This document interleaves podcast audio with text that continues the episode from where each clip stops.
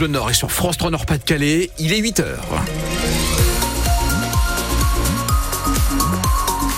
Et nous sommes aujourd'hui le jeudi 30 novembre. Un point complet à la fin de ce journal sur la circulation. Notez que le trafic est chargé pas de très grosses difficultés ce matin. Euh, Hélène Fromanti, la météo avec vous, et donc là on se couvre, il gèle. Hein. Oui, il gèle. On a des températures euh, ce matin comprises entre moins 1 degré et 4 petits degrés. Cet après-midi, les températures maximales seront bien froides, 3 à 4 degrés. Ce matin, attention aux brumes et brouillards sur la route.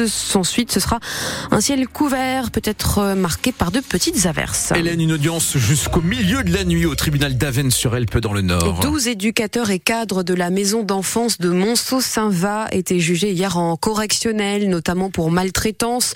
On parle de sanctions d'un autre temps qu'ils auraient infligé à des enfants âgés de 4 à 11 ans entre 2019 et 2021.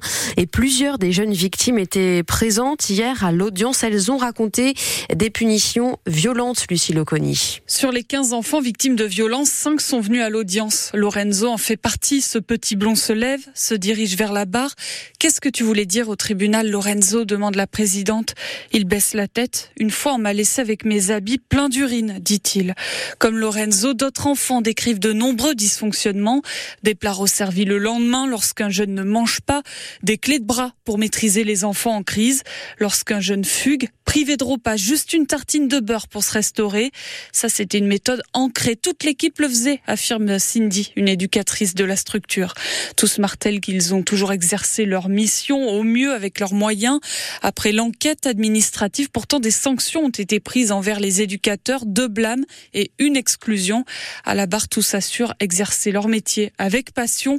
Mon métier, c'est ma vie, conclut une jeune éducatrice de 23 ans. Le tribunal rendra sa décision dans cette affaire le 17 janvier prochain. Et puis les enseignants de la cité scolaire d'Auchel seront en grève mardi prochain. Auchel, dans le Pas-de-Calais, ils sont en colère, ces enseignants, contre l'association Black Shadow North, des bikers qui ont escorté au début du mois de novembre une élève victime de harcèlement scolaire.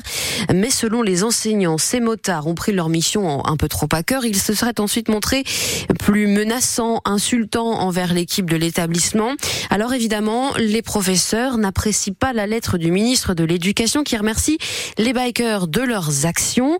Ce courrier a été relayé sur les réseaux sociaux et c'est une honte aux yeux de Jean-François Carémel, le secrétaire académique du syndicat enseignants SNES FSU. On a l'impression finalement que c'est un courrier qui était euh, qui est passe-partout, hein, qui vise à dire bon voilà c'est très bien, vous luttez contre le harcèlement nous aussi. Sauf que là on s'adresse pas aux, bonnes personnes. Il aurait fallu d'abord euh, voir avec les collègues quelle était la situation avant d'avoir une expression euh, telle que celle-ci qui est à côté de la plaque et qui ne fait encore une fois que que renforcer un sentiment de totale injustice. Ça fait plusieurs semaines que la situation est connue, qu'elle est qu'elle était traitée, que les choses finalement en fin de semaine en tout cas euh, euh, ne se dégradaient pas. Et puis les collègues ont pris connaissance de, de ce courrier qui est diffusé sur les réseaux sociaux hein, justement et qui a euh, relancé la colère. Et, là ils sont ils discutent de la manière d'agir pour Et contacté par le SNES-FSU, le ministère de l'Éducation prévoit de vérifier les actions de l'association de motards et d'adresser un courrier aux enseignants de l'établissement.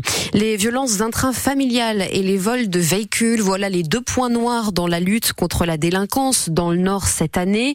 La préfecture du département vient de présenter son bilan pour les dix derniers mois de 2023.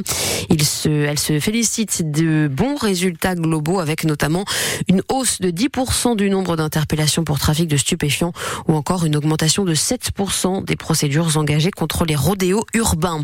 Toute une série de feux d'habitation ces dernières heures dans le Pas-de-Calais. Rien que ce matin, les pompiers ont fait face à trois incendies à Ham, près de Béthune, à Boulogne-sur-Mer et à Marquise avec parfois des évacuations d'habitants mais sans hospitalisation. Et puis hier soir, autre intervention cette fois à Saint-Georges dans le Montreuil. Là encore, pas de victimes à déplorer. Au Proche-Orient, la trêve entre le Hamas et Israël est prolongée jusqu'à vendredi dans la bande de Gaza. Cette pause humanitaire est en place depuis ce week-end. Elle était sur le point de se terminer. De nouvelles libérations d'otages devraient intervenir aujourd'hui. Et puis, ce serait une première depuis 2016. Les usagers du TER de France vont a priori payer plus cher l'an prochain. le Conseil régional s'apprête à acter aujourd'hui en commission permanente la hausse du prix des billets. Le président Xavier Bertrand assure qu'il n'a pas le choix pour faire face à l'inflation, notamment la hausse du coût de l'énergie et des péages pour les trains, faire face aussi, euh, continuer pardon, à investir dans de nouvelles rames pour l'avenir. Un peu plus d'un milliard d'euros vont être nécessaires dans les prochaines années. Alors, c'est l'usager qui trinque, Antoine Barège. Cette augmentation est jugée raisonnable par la majorité de droite au Conseil régional et elle va d'abord toucher les voyageurs occasionnels. Un trajet Lille-Valenciennes va passer de 9,80 euros à 10,24 euros, 44 centimes d'augmentation. Pour les abonnés, le TER Lille-Lens va par exemple coûter 74,40 euros par mois. C'est 2,60 euros de hausse. Enfin, les étudiants seront les moins touchés.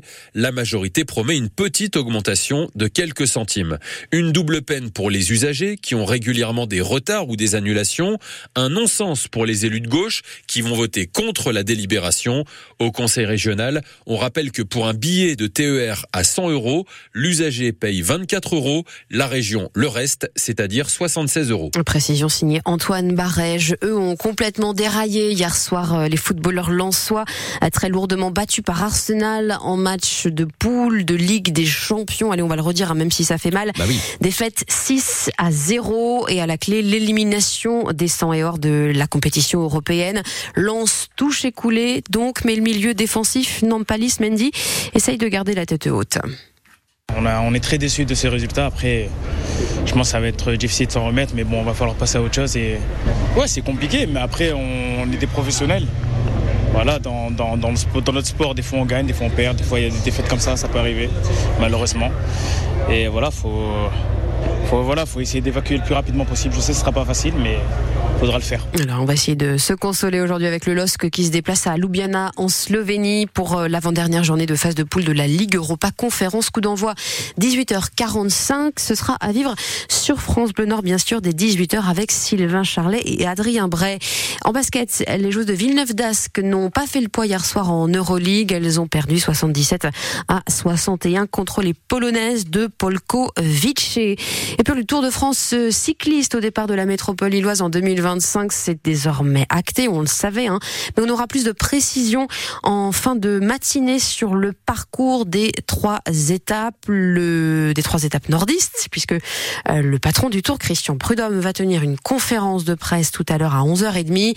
La première de ces étapes s'élancera de Lille et reviendra à Lille ensuite pour le plus grand plaisir des sprinteurs. La deuxième étape devrait partir de Lovin-Planck dans le Douaisis et arriver sur la côte d'Opale. Et enfin, la troisième devrait s'achever à Dunkerque.